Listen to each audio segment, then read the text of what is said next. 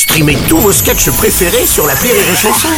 Des milliers de sketchs en streaming, sans limite, gratuitement, gratuitement sur les nombreuses radios digitales Rire et Chanson. La drôle de chronique La drôle de chronique de Rire et Chanson.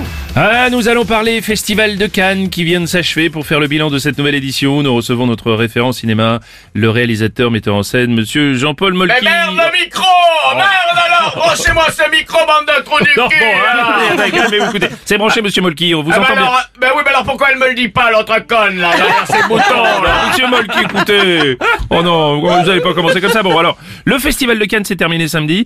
Ruben Östlundun, Öst- Östlund- bon, a gagné la Palme d'Or.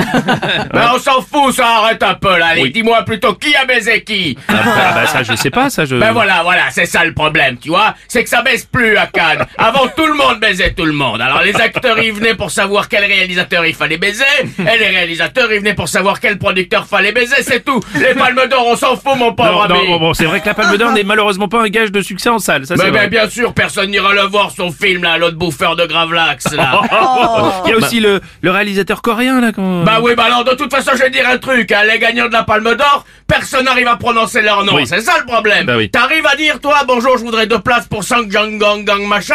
bah la caissière elle te fait répéter deux fois puis elle te file deux places pour les tuches, voilà. Bon, mais vous à votre époque vous alliez voir quand même des films, non? Mais non, mais quel, quel film, arrête, eh, tu, tu crois que les gonzesses elles mettent des robes à 30 000 balles pour aller voir un film iranien sur un Claude, un enfant clodo qui fait des sculptures d'ongles de pied à Téhéran? Bah non elles, elles, elles, elles mettent des robes pour baiser Spielberg Mais oh, alors, toi tu mets pas ton smoking pour aller au cinéma, tu mets ton smoking c'est pour baiser Oui, mais bon, euh, si vous voulez. Bon, alors il y a eu quand même de bons moments. Euh, quand même cette année, quand Vincent Lindon, par exemple, et Carole Bouquet ont échangé un baiser sur scène, c'était Mais non, arrête tout, et c'est de la merde, ça. Ah bon hein. Écoute, moi, en 81, pendant que Adjani recevait la Palme d'Or, t'avais Bruce Willis qui était en train d'enculer Jean-Claude Brialy derrière le rideau. Ça, c'est un bon Oh moment de, de cinéma. Ah bon, sérieux Mais oui, et en 83, je me souviens, en 83, dans les loges, t'avais Luc Besson. Il avait besoin de pognon pour montrer le Grand Bleu. Il avait sucé un des frères Bogdanov et croyait que c'était Jacques Lang. tu vois, ça, c'est calme, merde.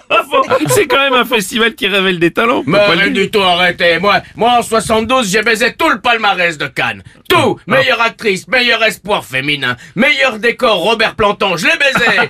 Et l'année prochaine, je montre mon propre festival. Voilà. Ah bon, sérieux? Ben oui, ça va, c'est le festival Le Cinéma des Femmes, ça va s'appeler. Comme ça, il y aura que des gonzesses. Et tu sais où je vais l'organiser? Ben non. À Béziers! Ah bah oui, évidemment.